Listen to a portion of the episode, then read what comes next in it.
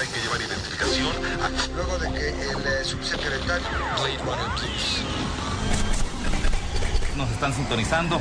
Del signo de... El expediente será abierto. Mi nombre es Daniela Guerrero. Fuerza, ímpetu y crecimiento. Ochoymedia.com Soy Isaac Alcalá. El asombroso mundo de la mente sin límites Expediente M. Poder y entrega. y en el poder utilizar al máximo todas nuestras habilidades. Pues me considero una mujer extrovertida. Retos, Me gusta todo lo que tenga que ver con poder. realidades. Esto es Expediente M. Los agentes están listos. El expediente se abre ahora. Las opiniones vertidas en este programa son de exclusiva responsabilidad de quienes las emiten y no representan necesariamente el pensamiento ni la línea editorial de esta emisora. Hola amigos, ¿cómo están? Muy buenas noches. Eh, bienvenidos a un episodio más de Expediente M. Hola, hola a todos. Eh, qué bueno que están con nosotros otra vez. Muchísimas gracias por acompañarnos en este episodio que les va a encantar porque tenemos muchísimas cosas que platicarles y seguro van a surgir bastantes comentarios de esa favor, en contra eh, y va a estar muy, muy interesante, Isaac. Así es amigos, bienvenidos. Esto es Expediente M, un miércoles más, el episodio 19, en el que vamos a tener varias cosas. Pero antes de eh, entrar a hablar del tema que, el día de hoy vamos a platicar, que es el tema de las teorías conspirativas, hoy tenemos la oportunidad de hacer eh, una entrevista eh, con Pablo Esposito, que nos va a platicar sobre la conferencia de autor a autor que se llevará a cabo el 7 de junio en el Gran Hotel de la Ciudad de México. Pablo Esposito eh, es un eh, granado, es, eh, forma parte de Boomerang Latinoamérica y es ganador del Grammy por algunas canciones que ha compuesto para el grupo Rake. Y pues bueno, en, este, en esta conferencia y, sesiones de autor autor, hay una serie de programas, hay una serie de expositores que nos van a platicar sobre talleres de composición, conferencias y pues bueno, hay muchos autores participantes. Entonces, nada más en cuanto eh, esté listo el contacto, entramos a esta entrevista. Mientras tanto, vamos a entrar en el tema de hoy. Oye, ¿qué te pero por favor que no se olviden de seguirnos en Claro. Twitter, arroba ocho y media oficial, y en Facebook ocho y media. Y me están comentando que los teléfonos de cabina los damos muy rápido, pero aparte han intentado llamar y no han podido contactarse con nosotros. Entonces, queremos decirles que todo está bien, que se pueden contactar con nosotros para cualquier duda o sugerencia que tengan para lo que estamos diciendo. ¿Qué te parece? Claro, perfecto. Además, recuerden que ya estamos en iTunes. Eso está increíble. Estamos en iTunes y en TuneIn. Entonces, eh, si ustedes quieren escuchar nuestros podcasts de, las, eh, de los episodios pasados y nuestros blogs, pueden meterse a la página de 8 y media, 8 con número y media con letra punto com, y en iTunes eh, también están nuestros podcasts, solamente busquen Expediente M. Entonces, bueno, pues vamos a empezar con esta entrevista. Pablo, eh, ¿me escuchas? Hola Isaac, ¿cómo estás? ¿Cómo? gusto saludarte. ¿Cómo estás, Pablo? Bienvenido a Expediente M. Estoy aquí con Dani Guerrero, que es también eh, locutora del programa. Hola, hola, ¿cómo estás? Ah, hola, ¿cómo estás? Muy Qué bien, muchísimas saludarte. gracias. Muy contentos de poderte hacer esta entrevista y que nos platiques un poquito acerca de lo que lo que van a tener. Sí, no, pues gracias por el espacio. Primero, eh, te cuento, es un evento para compositores. Eh, yo, bueno, me dedico hace más de 15 años a la parte editorial, a la parte de las canciones. Le he dado muchas canciones a muchos artistas ya eh, consolidados y trabajo con autores. Entonces surgió la idea de hacer eh, un evento de compositores que ya están consolidados para que ellos mismos les platiquen las experiencias y puedan componer con los autores que, que están empezando a incursionar en el medio. Perfecto. Entonces, este evento básicamente es para los autores nuevos o los autores que quieran eh, entrar al medio de la música, eh, una oportunidad buenísima. Perfecto. Veo que estás, bueno, tú como expositor, también vamos a contar con la presencia de Ángela Dávalos, de Gustavo Cuauhtémoc. ¿Qué nos puedes decir acerca de los participantes de, este, de esta conferencia? Eh, pues es- son autores básicamente que, que, que ya son reconocidos, que tienen canciones con eh, artistas como eh, Alejandro Fernández, Reik, Patti Cantú, María José, pues todos eh, todos están dentro de, de, de- de este medio bien bien bien fuertes. Y nada, ellos van a contar un poquito sus experiencias, eh, sobre todo darle tips eh, a los autores que están iniciando y como te decía, al final la cereza del pastel es que van a poder componer y hacer canciones con ellos. Ah, está buenísimo. Maravilla. Vamos claro. a contar con, con presencia de artistas, va a estar Juan Solo, eh, va a estar Janet Chao, va a estar Piwi, eh, quien, quien ya nos dijo que también va a buscar canciones de los autores. Perfecto. ¿Estás ahí, Pablo? Se, se cortó la llamada, sí. Creo que se cortó la llamada. Oye, pues suena padrísimo. Suena muy bien. Está súper, súper interesante. Es importante mencionarles que esto va a ser el, ju- el día 7 de junio a las 9.30 de la mañana en el Gran Hotel de la Ciudad de México. Y sí, va a estar Juan Solo. Ah, ya, ya está. ya regreso, regresamos ya. en la línea. Pablo, eh, ¿me escuchas? Se nos cortó. Se cortó. No te preocupes. A ver si podemos enlazar a Pablo en unos minutos para seguir platicando de esta conferencia. Oye, ¿tú ya estás listo para inscribirte? Sí, fíjate que eh, el costo es de mil pesos, pero pues yo creo que vale la pena por la cantidad de compositores. No, no te y lo no se lo pueden perder, de verdad, amigos que nos están escuchando. Creo que esta es una gran oportunidad para que puedas poner en práctica todo el talento que tienes, porque van a estar las personas adecuadas para guiarte y para sacar todo tu potencial. Claro, porque no nada más. Pablo, Pablo ya está en la línea. ya está en la sí, línea, sí, ya. sí. Eh, Pablo, ¿me escuchas? Bueno, Hola, Pablo. Se cortó, pero ya estamos de vuelta. Se nos cortó, pero acá estamos. Entonces- Sí, no, eh, va a haber artistas, como te decía, también, y Claro. va a ser una gran noche, va a estar muy bien. Perfecto. Entonces es el, el 7 de junio a partir de las 9.30 de la mañana, ¿verdad? Exactamente, es esto es en el Gran Hotel Ciudad de México, que es un hotel bárbaro y tiene, enorme. tiene unas salas buenísimas. Claro. Y este los esperamos a todos eh, y agradecerles el, el espacio. No, no, no, al contrario, eh, de verdad estamos platicando, estamos viendo el, eh, pues el número de conferencistas y de verdad creo que es una gran oportunidad para todas esas personas que pues están involucrados, que como bien dice son eh, pues personas que están empezando en este, en este tema de la composición y pues poder compartir experiencias, poder componer con estas personas y tener la retroalimentación y la opinión de, de- de todos ellos. Exactamente, exactamente, la van a pasar muy bien. Muy bien, pues no sé si, eh, ah, creo que eh, Lili tiene una pregunta para ti. Pablo, yo tengo una pregunta para ti. Dime.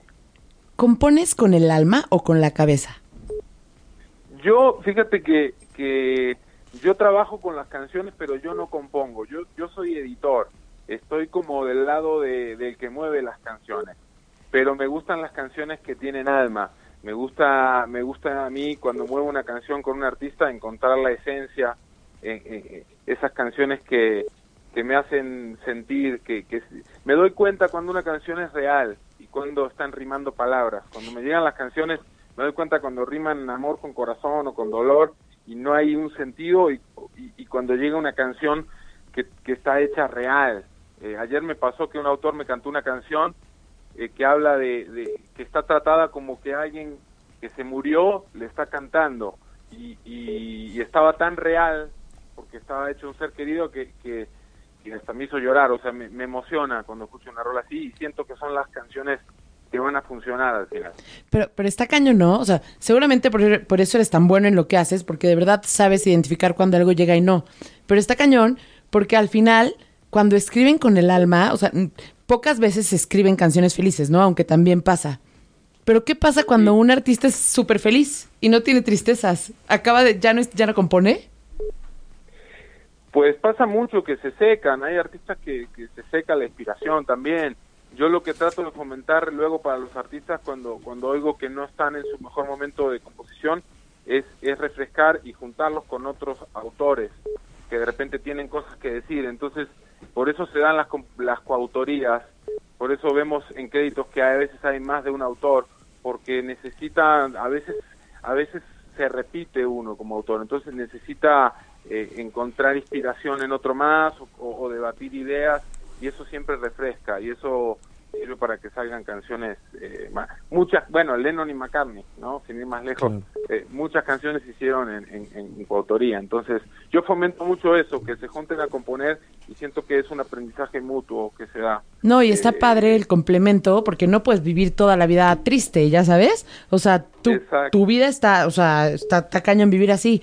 Pero qué interesante, la verdad es que sí vale muchísimo la pena ir a escuchar a estas personas porque más que un trabajo es casi casi un estilo de vida, una parte de tu vida.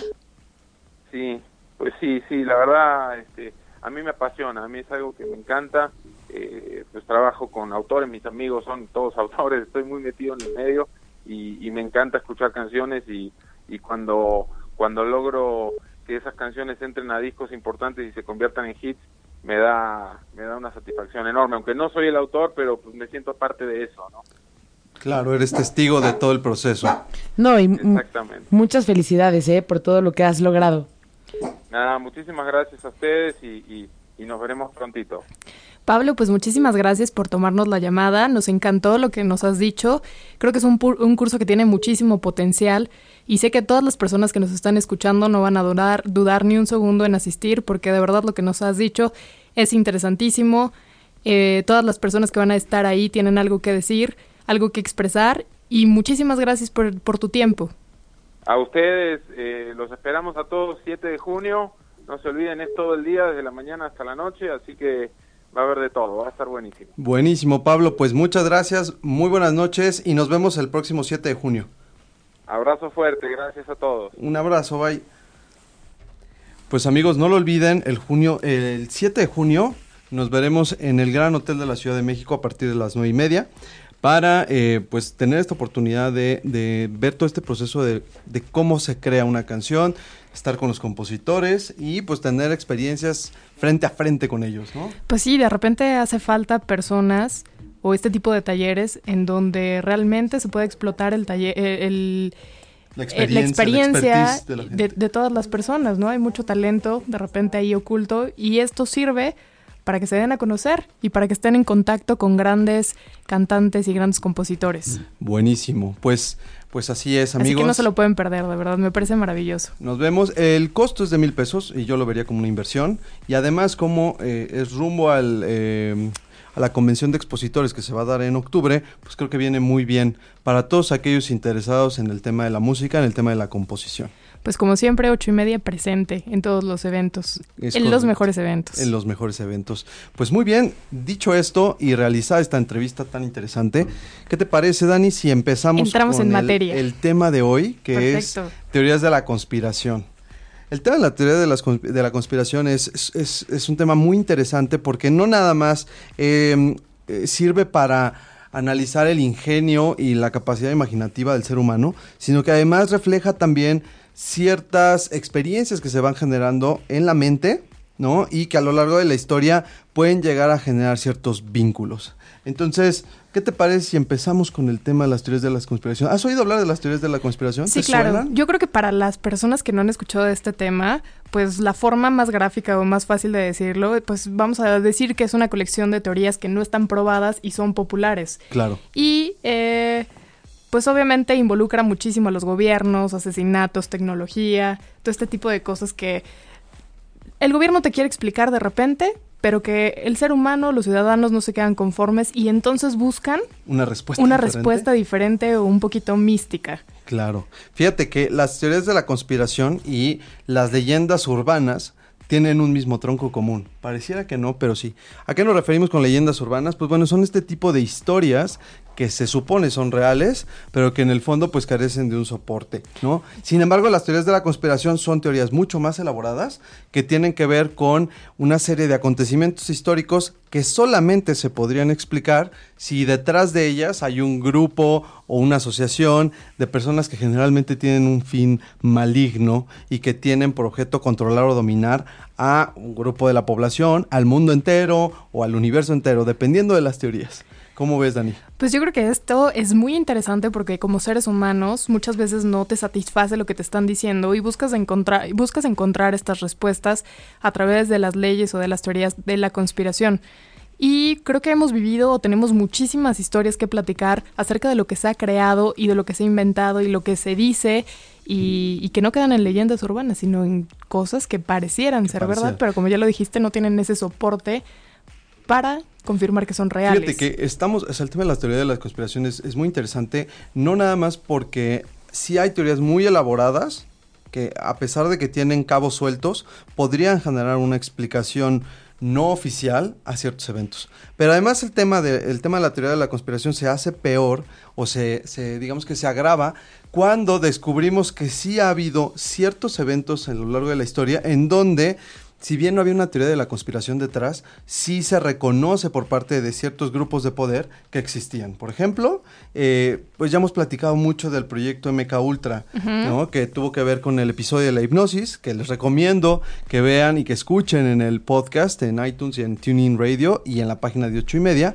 Pero bueno, el proyecto MK Ultra era un proyecto secreto de la CIA que sí existió, que está reconocido, ya se abrieron los expedientes en, en la década de los noventas, que se enfocó en ciertos métodos de tortura y de control mental. Recordemos que en los años 60, recordemos que en ese entonces la Guerra Fría estaba a tope y era importante eh, lograr que los espías o el adversario rojo ¿no? de los rusos eh, divulgara la información que fuera considerada como confidencial. Entonces, por ejemplo, el MK Ultra sí existió y fue parte de una teoría de la conspiración por muchos años y se reconoció hasta de, después de mucho tiempo. ¿no? También pues se mezcla un poco la fantasía con la realidad, por ejemplo, los masones y los Illuminati, que Claro. son sociedades reales que existen y que históricamente tienen una, una eh, pues tienen todo un bagaje, ¿no? Tienen toda una historia. eh, siempre participan en este tipo de teorías de la conspiración. Por ejemplo, eh, en el Código da Vinci, ¿no? La idea de los Illuminati contra, eh, pues, la prelatura del Opus Dei por parte de la, de la Iglesia Católica, que también existe y que también tiene mucho poder dentro de la Iglesia. Y que es impresionante porque ellos quieren eh, crear un nuevo orden mundial, que yo creo que es muy sabido por todos. Quieren eh, crear una misma moneda, tener un mismo, eh, digamos, un mismo gobernante y personas que controlen absolutamente todo. Y olvídate de la democracia, ¿verdad? Porque esto, en teoría, sería la muerte y... y- Sí, el fin del, la del pérdida, mundo, como, del lo, mundo. como, lo- como, como- como lo conocemos. que también viene un poquito en, en la parte de la Biblia, ¿no? Claro. En el claro. Nuevo Testamento, que todo se terminará en el Apocalipsis. Cuando se destruya se- Babilonia. exacto. ¿No? Entonces, pues ya estaremos entonces en este proceso porque el mundo está vuelto El mundo está vuelto una loco. locura. Sí. Sí, entonces, eh, ¿qué, qué pasa con las teorías de la conspiración? Pues es una mezcla de elementos históricos con elementos ficticios o al menos no comprobados y eh, la gran respuesta o la gran ventaja que ofrece la teoría de la conspiración para los conspiracionistas es que muy probablemente la gente que no cree en las teorías de la conspiración es porque forma parte de la conspiración. Entonces eso da una respuesta a, a por qué entonces ciertas personas no lo creen, por qué ciertas personas no eh, apoyan nuestra teoría de la conspiración. Tiene mucho que ver con la psicología del ser humano. Muchas veces hay, una, hay, hay un instinto natural del ser humano de buscar relación en cada uno de los eventos que suceden en su vida. Por eso la numerología tiene tanta, eh, tiene tanta, tiene tanto número de fanáticos, por ejemplo, ¿no? Es que, eh, no lo sé, eh, mi cumpleaños, la fecha de mi cumpleaños eh, coincide con la fecha de tu cumpleaños y entonces estamos destinados para ser uno mismo, ¿no?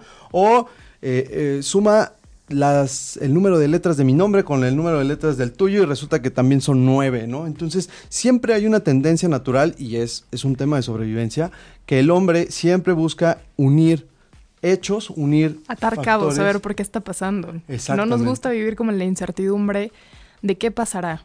Exactamente, Es justo el punto, es la seguridad. El ser humano siempre va a relacionar, por eso también existen eh, las supersticiones, ¿no? O yo antes de, por ejemplo, yo antes siempre usaba una, la corbata de la suerte. ¿Por qué? Porque estoy convencido de que la corbata es la que me va a ayudar en el examen final, es la que me va a ayudar en las entrevistas, y entonces yo le doy a la corbata de la suerte un poder especial. ¿No? Cuando en realidad, pues a lo mejor los hechos no tienen nada que ver, pero la corbata me sirve para darme seguridad.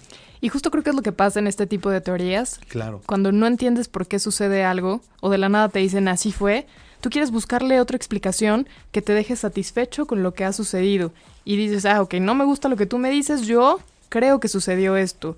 Y es como la parte del misticismo que todos los seres humanos tenemos, ¿sabes? Como Claro. entender qué es lo que está sucediendo desde un punto sobrenatural. Sí, no, y además te voy a decir algo. La historia, y eso todos lo sabemos, siempre la cuenta el que gana. El que gana, claro. Entonces, si ante la verdad histórica hay muchísimas modificaciones, es mucho más fácil para el ser humano común y corriente pensar que detrás de esta historia oficial hay una historia de un grupo de personas o de un grupo de interés económico que estuvo detrás de los eventos moviendo los hilos para generarles un beneficio. Pero lo que no puedes negar es que son interesantísimas estas teorías de la conspiración. Claro, no. A mí me parece, o sea, me podría pasar como un ratito viendo qué es lo que piensan de algún asunto histórico o, no sé, cultural, político. Y realmente es muy interesante porque no queda en leyenda urbana, realmente le dan como, sin un soporte fuerte, sí hacen como una investigación que dices, bueno, podría ser. Sí, y te eh, queda como la duda. Está la teoría de la conspiración, que como bien dices, está a un nivel arriba de la leyenda urbana. Y sí, o sea, pareciera que casi todos los elementos, especialmente de algunas teorías, porque hay otras que sí, pues ya suenan demasiado, demasiado viajadas, por así decirlo, eh, que pareciera que apuntan a la verdad. ¿Y qué pasa, por ejemplo, como el proyecto de Meca Ultra, cuando efectivamente había algo oficialmente detrás de las teorías? Entonces, es muy interesante.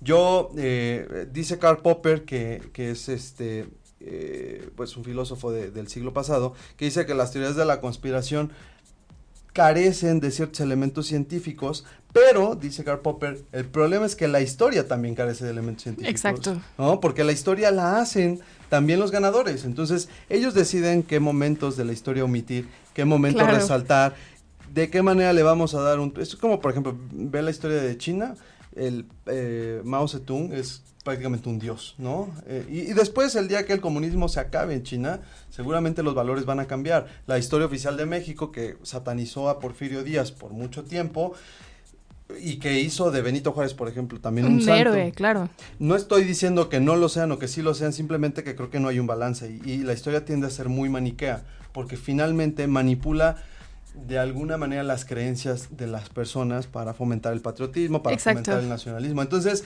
las teorías de la conspiración son una respuesta a este tipo de modificaciones históricas que pueden tener ciertos guisos de realidad, ¿no? Entonces, antes de entrar de lleno a todas las teorías de, la de las conspiraciones que son muy, muy, muy famosas, ¿qué te parece si vamos a la primera canción? Me parece extraordinario. ¿Qué canción escogimos el día de hoy? Mira, el día de hoy vamos a poner. La canción se llama Sirens de la Fête, algo así como Sirenas Voilà. de la Fiesta o Sirenas de la Fuente. A mí la de la fiesta, ¿verdad? Sí, sí ves que mi francés se quedó. Très, très belle. Très, quedó très en belle. el vacío. Entonces, estos Brazilian Girls, espero les, les guste. Y bueno, pues venga de ahí.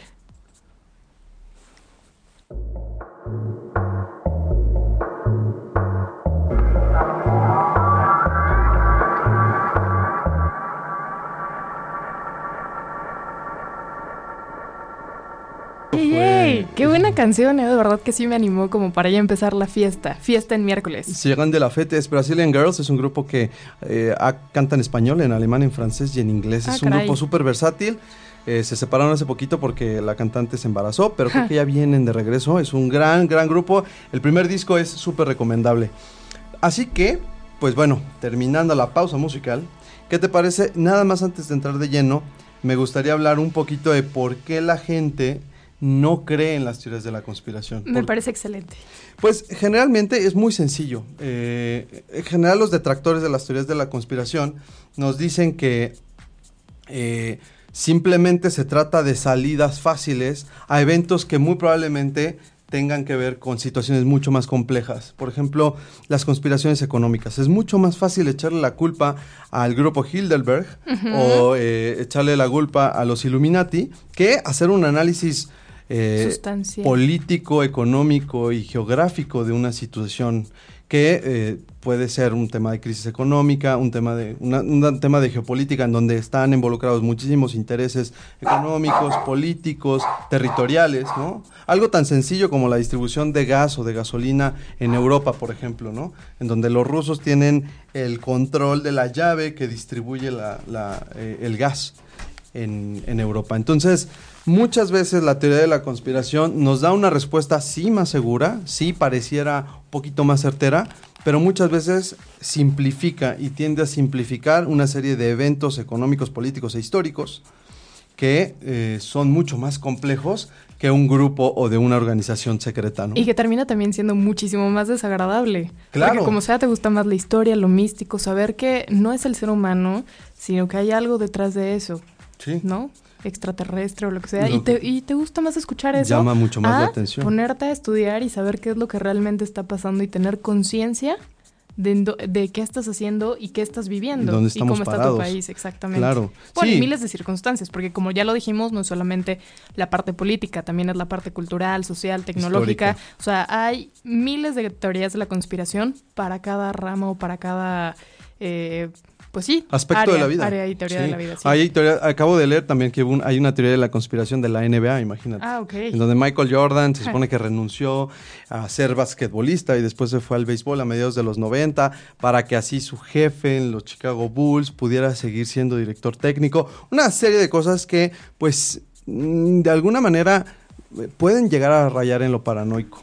¿No? Hay que tener mucho sí, sí. cuidado. Hay un, fíjate que hay un libro muy, muy bueno que les recomiendo. Me Yo leí. todos los libros que nos recomiendas, porque la verdad es que yo sí he hecho caso muchas veces de tus recomendaciones de libros y son buenísimos, buenísimos, buenísimos, buenísimos. Pues Así hay- que escuchen muy bien Y- esta recomendación. No, y también en el blog. En el blog tenemos siempre recomendaciones de libros, de revistas, Películas, de videos, artículos, de papers incluso, y eh, pláticas de TED, eh, videos, películas, de todo. Entonces, echen un ojo al blog, de verdad lo hacemos con mucho cariño. Eh, pero bueno, el libro, el libro es una novela de Humberto Eco, que es el autor de eh, El nombre de la rosa.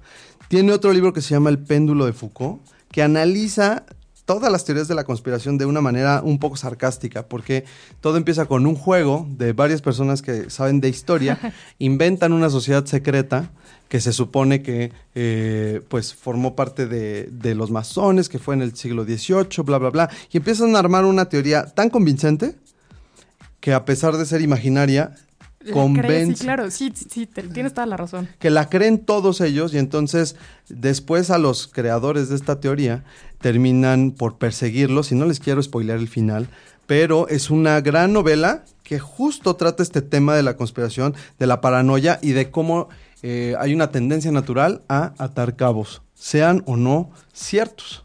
Entonces, échenle un ojo el nombre del eh, El péndulo de Foucault de Humberto Eco. Y pues bueno, ¿qué te parece si vamos a las principales teorías de la Ay, conspiración? eso me Bueno, a mí me gusta, se me hacen como demasiado entretenidas y hay unas muy, muy buenas. ¿Cómo cuál? A ver, cuéntanos. ¿Quieres empezar tú Sí, o yo? tú, bueno, a mí me venga, encanta. ¿Has escuchado la de Hitler? No. Bueno, en teoría, o si no me equivoco, él muere el 30 de abril de 1945 Ajá. y se supone que se da un disparo en la cabeza y muere con su, suicida, con su esposa, ¿no? sí, se suicida por toda la situación. Pero muchas personas dicen que esto no sucedió, que realmente él se fue a Argentina con su esposa y que ahí vivió el resto de su vida. con- Escondido y- Escondido, sí, sí, sí, claro. Claro. Y que incluso también se modificó la cara y no sé cuántas cosas, porque obviamente eso que se mató no fue cierto. Él, él huyó con muchos de los, eh, ¿cómo se dice? Nazis. No, y déjame decirte que estas teorías de que nuestros héroes no han muerto son, son muy recurrentes. Ahorita se me vinieron a la cabeza tres, tres eh, pues no sé si sean teorías de la conspiración o leyendas urbanas, ¿Pero, pero, tú crees esto? Es que es bien difícil. También El problema es el huyendo. mito, es el mito que se genera y el aura que se genera sobre el héroe o en este caso pues el personaje. Porque justo todo está súper, súper documentado, excepto cuando él muere. Claro. Entonces, pues sí queda ahí como la dudilla de realmente se habrá matado o la habrán sacado de, del país. Pero Porque fíjate obviamente que- era el hombre más perseguido del mundo. Claro. O sea, era lo más fácil, ¿no? Matarse o huir. Ahora, también Pero con es- eso ya te quedas tranquilo y dices, bueno, ya murió. No, y, también algo que es cierto, aparte de la teoría de la conspiración del MK Ultra, ahorita que lo recuerdo, es, sí es cierto que la SS de los nazis se encargó en la vida real de distribuir a muchos de los eh, nazis que reconocieron sus eh, pues delitos, se fueron exiliados sobre todo a Latinoamérica, Ah, exacto. ¿no? Argentina, Pinochet, eh, Pinochet albergó a muchos nazis, ¿no? A nacionales socialistas. Y muchos de ellos, creo que a la fecha, siguen vivos y, y escaparon de un juicio o escaparon del castigo que, implicaba haber hecho todas las atrocidades que pasaron en la Segunda Guerra Mundial. Oye, pero cuando fueron juzgados, digo, saliendo un poquito del tema, cuando fueron juzgados por todo lo que habían hecho, El crímenes de guerra, imagínate, Sí, no. que- o sea, impresionante. Y bueno, también, por ejemplo, te decía, eh, hay teorías en donde dicen que Pedro Infante no ha muerto, Emiliano Zapata no ha muerto, y había una muy buena de Jim Morrison, el cantante de los Doors, porque la gente se niega a creer. Sí, al final quieres que tu héroe permanezca, Permanezca en la historia. y quieres seguir con este nacionalismo y sentirte parte de Sí, ¿no? esas personas que lucharon por ti, que exaltan los valores eh, y otras cosas, Que pues quieren que, íconos. que- que vivan. Y es una forma de mantenerlos presentes con este tipo de pues de teorías conspirativas. Claro. Otra de las teorías que a mí me gusta mucho eh, platicar porque es como muy tecnológica es una cosa que se llama el proyecto HARP. El proyecto HARP existe, ¿no? Hay una instalación en Alaska por parte del gobierno de los Estados Unidos que supuestamente y oficialmente se encarga de hacer análisis de... eh, hay un tipo de rayos que son tan fuertes que salen de la estratosfera y se disparan hacia el espacio exterior. Entonces el proyecto HARP se encarga de esto de manera oficial. Lo que dicen los conspiranoicos es que eh, a través del proyecto HARP Estados Unidos está haciendo pruebas para poder manipular el clima y eh, pues sí, el- el- la meteorología Sí, sí, sí, sí, del lo mundo. Y entonces ellos creen que, por ejemplo, eh, esta inundación que hubo en Nueva Orleans en la década pasada, en donde hubo muchos muertos, así como los tsunamis en Sri Lanka, fueron generados por el proyecto HARP. Entonces es una nueva arma, según los conspiranoicos, para poder controlar el clima, generar desastres naturales sin que se les pueda achacar la responsabilidad a los Estados Unidos de América. Entonces, aquí vemos también como un hecho real, que es la existencia de la instalación del proyecto HARP, se convierte de ser un análisis científico a una arma utilizada por los Estados Unidos, que bueno, pretextos le sobran para andar creando eh, armas de destrucción masiva. Sí, sobre todo no hacerse responsables de lo que está sucediendo, ¿no? En este punto entra muy bien. Claro, claro. eh, pues- y pues bueno, hay varias teorías de la Ah. ¿Qué tal la del SIDA?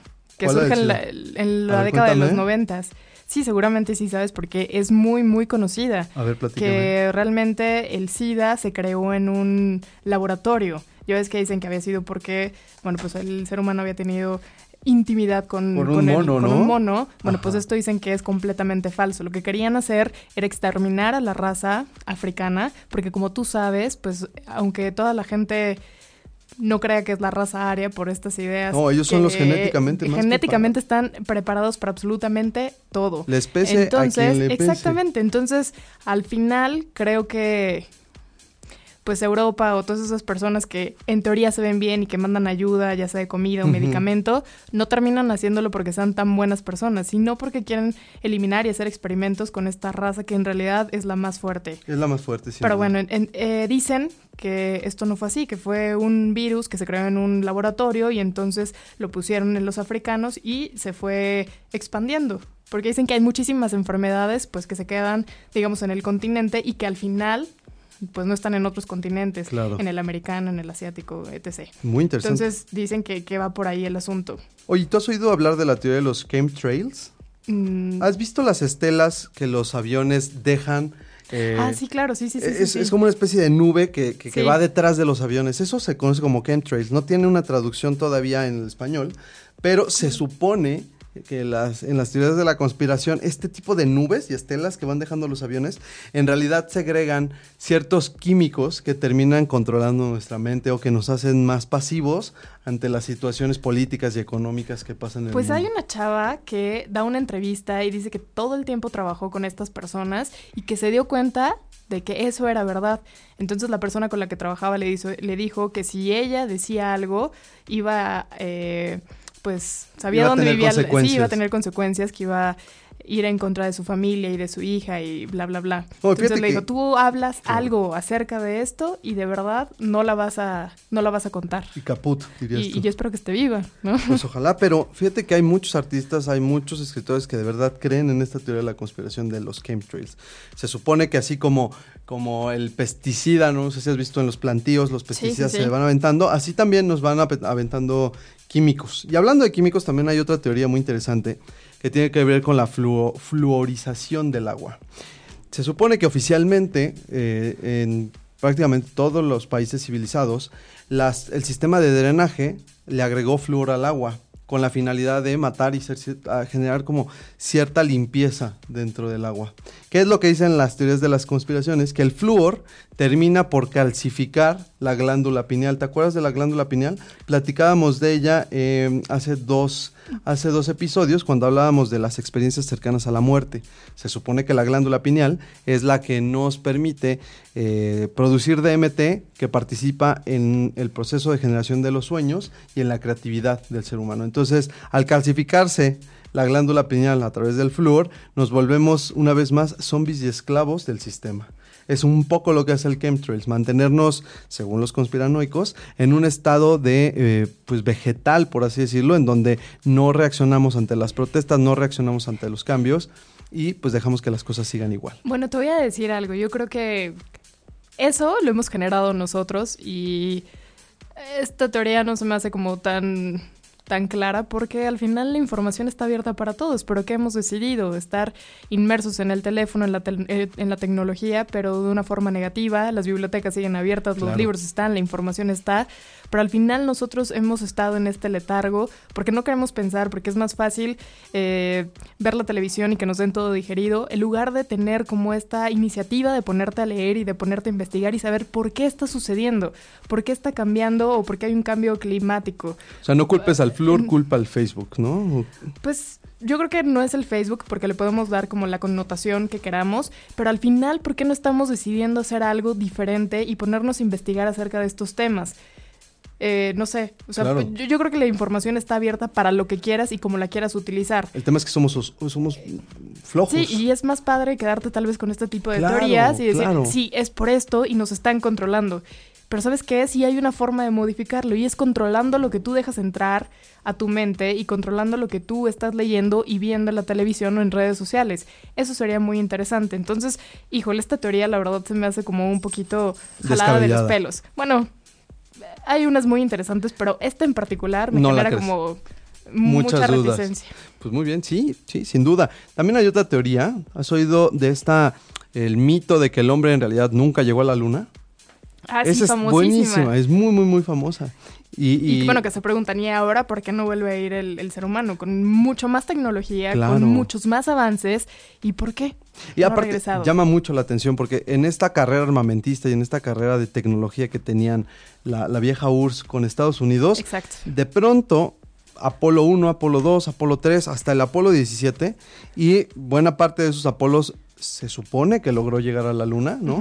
Y lo que dicen las teorías de la conspiración es, oye, pero es que la bandera no podía haber estado colocada así. La iluminación de la luna es una iluminación que falsa. la bandera. Exactamente, no podría ondearse la bandera en el video si se supone que no hay oxígeno y no hay aire en, en la luna. Entonces, lo que dicen los conspiranoicos es, todo esto es falso, fue un montaje para sorprender a la URSS, ¿no? Y eh, esto se explica por la, porque ya no ha habido más viajes a la Luna, porque no hemos viajado a Marte, por ejemplo, a pesar del desarrollo tecnológico que hemos tenido en los últimos 50 años. Eso está muy impresionante y la verdad coincido perfecto. Como ya lo dije, ¿por qué nos ha vuelto eh, a lanzar otro tipo, otro tipo de proyecto parecido. ¿Por qué? Sí, hay otra teoría de la conspiración que a mí me encanta. Ay, bueno, ya por último, ¿no? que, decían que el cielo era estrellado y al final en las fotografías no sale nada. Sí. Y bueno, dicen que es porque obviamente no era tan buena la fotografía y que la luz y demás y no había pero digo hay muchos detallitos ahí que sí te dejan dudando eh sí claro sí te dejan dudando hay otra teoría de la conspiración que a mí me fascina porque como tú decías, hay teorías de la conspiración en todos lados, pero está la teoría, no sé si has oído hablar de la teoría que se llama Paul is Dead, que es una teoría de la conspiración de los Beatles. Se supone ah, que Paul McCartney falleció en 1963 cuando cuando apenas los Beatles empezaban a tener fama y empezaban a tener como esta, esta eh, pues, eh, pues sí, el, este reconocimiento. el reconocimiento que empezaron a tener a nivel internacional. Y entonces se supone que Paul murió en un accidente automovilístico y que fue reemplazado por una persona muy, muy parecida que terminó tocando con los Beatles los últimos cuatro años. Eh, y se supone que hay pistas que dejaron los Beatles en las portadas de sus discos. Por ejemplo, este disco de Abbey Road, que no sé si ubiques, que es donde salen caminando.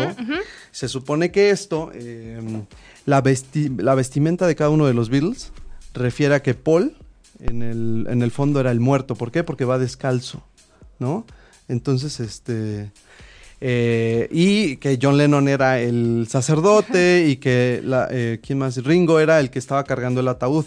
También se supone que en el- la portada del Sgt. Pepper's Lonely Hearts Club también hay mensajes secretos en donde quieren dar a entender que, que Paul falleció, ¿no? Y algunos detalles en algunas canciones, por ejemplo, en A Day in My Life también dicen que hay- hubo un accidente de tránsito en donde alguien fallece y es una clara referencia a Paul.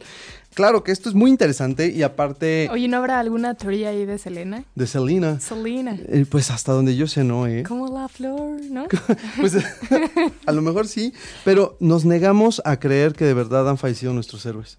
¿No? Nos negamos a creer que falleció, bueno, no sé si Selena sea tu Selena. heroína, pero, pero sí, ¿no? Este tipo de teorías, digo, estamos hablando de teorías de todo tipo, desde la luna hasta los Beatles, pero siempre hay una explicación que va más allá de todo. Y pues bueno, ¿cómo no hablar también de, de los Illuminati? Pero ¿qué te parece si vamos a la una, segunda una canción? musiquita, ¿Una musiquita? una musiquita de discreción para alegrar el día, para alegrar el corazón. Antes- Como rimó, ¿verdad? Sí, ¿verdad? Yo me voy a ir a la- A la al curso de, de composición. de compositores, sí. Muy bien. Pues esto es Mystery de Breakbot. Es un nuevo eh, eh, sencillo que esperamos les sea de su agrado. JJ, pues ya estamos de regreso. Muy buena la canción, muy buena elección como siempre, Isaac. Pues vamos a ver qué tal se pone, pero tiene un ritmo pegajosito. A ¿no? gusto, porque ya es miércoles. Porque ya es miércoles. Y les quiero comentar que nos deben de seguir en Twitter, arroba 8 y media oficial, y Facebook 8 y media oficial. Y los teléfonos de cabina, 5545 54 64 98. y no se olviden que ya estamos en TuneIn Radio y en, En iTunes. iTunes. Entonces cualquier programa que se hayan perdido, que quieran investigar, saber un poquito más del tema, pues nos pueden encontrar ahí. ¿Y qué te parece si pasamos a la parte de saludos? Saludos, ¿a quién vamos a saludar el día de hoy? Bueno, yo le mando muchos saludos a Esme y a César que nos están escuchando, como siempre, fieles seguidores de ocho y media, a Eric, a Valeria, a Elena, a Geraldine, Rodrigo, en fin, un gran número de personas que se están uniendo a esta familia que es ocho y media y que estamos muy contentos de que nos puedan escuchar. La verdad que es un privilegio Claro. estar con ustedes y pues compartir estos temas que son de gran interés, no solamente para familiares, sino para amigos y Para el amigo del amigo y para todo el mundo. Entonces, muchísimas gracias por estar con nosotros. Sí, yo quiero mandar un saludo a Leti y a Marcos, que siempre han estado ahí. Me es súper valiosa su retroalimentación, su apoyo. Y Marisa, Olga, Carlos y todos los demás que nos están escuchando en este momento. Ya nada más para terminar, los Illuminatis y el nuevo orden mundial. ¿Has visto la pirámide que está atrás del billete de un sí, dólar? sí, sí, por supuesto. ¿Has visto Que que aparte es- justo tener un billete de un dólar en la cartera es lo máximo porque te da muy buena suerte y nunca te lo puedes gastar, ¿no? Es lo que dicen las personas que tienen este billetito. Si te lo gastas, ¿te vuelves pobre? Porque creo que te yo ya me lo te vuelves pobre, sí, seguramente. Sí, sí, sí. Pues fíjate que eh, justo esa pirámide tiene una frase en latín que quiere decir Novus Ordus Secloru- Seclorum, que quiere decir nuevo orden mundial. Entonces es esta idea de que los Illuminatis y los reptilianos, los reptilianos como una raza alienígena que quiere controlar al mundo, están detrás de los acontecimientos más graves y más importantes. Oye, pues justo dicen que Barack Obama sus guardaespaldas eran estos cuates reptilianos, Reptilianos. ¿no? Y de hecho, bueno, si te quedas viendo un poquito los videos o las fotografías, sí tienen la cabeza un poquito rara y los dientes raritos. Los ojos. ¿has Los ojos también, sí. amarillos. Sí, sí, sí, sí. ¿no? En los videos. Evidentemente, pues puede ser un tema también de la calidad del video, pero sí hay muchos mitos detrás de los reptilianos y no nada más ellos. Se supone que también otros miembros de la política más, más fuerte, también en algunos videos, no sé, los ojos se les ponen amarillos o una lengua ahí medio extraña. Oye, ¿por qué tú tienes ahorita los ojos amarillos? La verdad es que me estoy preocupando. No te preocupes, es creo que síntomas de hepatitis. Ah. No, no es cierto. Toco madera, no para nada. Eh, sí, no, están los Illuminati, está uf, eh, la teoría de la conspiración sobre la muerte de John F. Kennedy.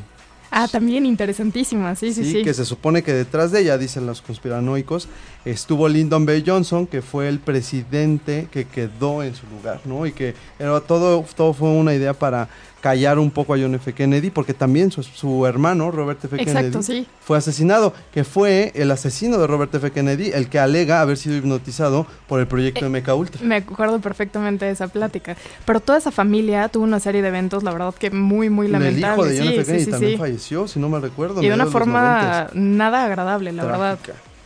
Trágica. Entonces podríamos atar cabos con este tipo de teorías Oye, de la ¿Y conspiración. qué sabes de, del 911?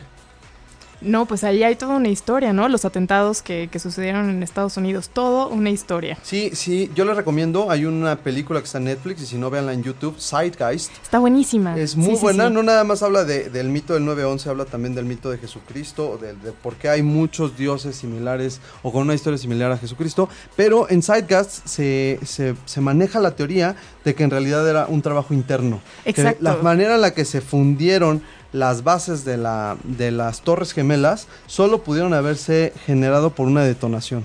Es más, se supone que hay videos en donde se ve que en el momento en el que se colapsa hay ciertas explosiones en la base de las torres que no se pudieron haber generado con el choque de los aviones.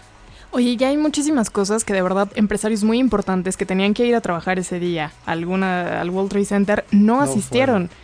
Como si supieran lo que iba a Como pasar. si supieran lo que iba a pasar. Digo, coincidencia o no, la verdad es que eso deja mucho que pensar y abre mucho la puerta a la imaginación. No Porque la eso. verdad es que eh, este documental que tú mencionas, la verdad es que está muy interesante porque te va explicando las cosas detalladamente y puedes Te deja pensando. eh, sí, te deja pensando si realmente esto sucedió. Pero ya se había hablado de un nuevo orden mundial y varios presidentes ya lo estaban exponiendo o mencionando. Entonces esto fue como el detonante para decir que Estados Unidos tenía que poner barreras, no solamente de, de económicas, sino también políticas, sociales y culturales, y que aparte era el que tenía como toda la autoridad y toda la inteligencia para poder gobernar no solo su país, El sino mundo entero. el mundo entero. Sí. Y esto tiene sentido con el nuevo orden mundial. Claro, ahora, una cosa que sí pasó con, la- con- con los atentados de las Torres Gemelas fue, en primer lugar, el- la Patriot Act, que Ujú. restringió derechos humanos, no nada más de los americanos, sino de cualquier extranjero, y que pues derivó en toda esta xenofobia que podemos ver ahorita con Trump.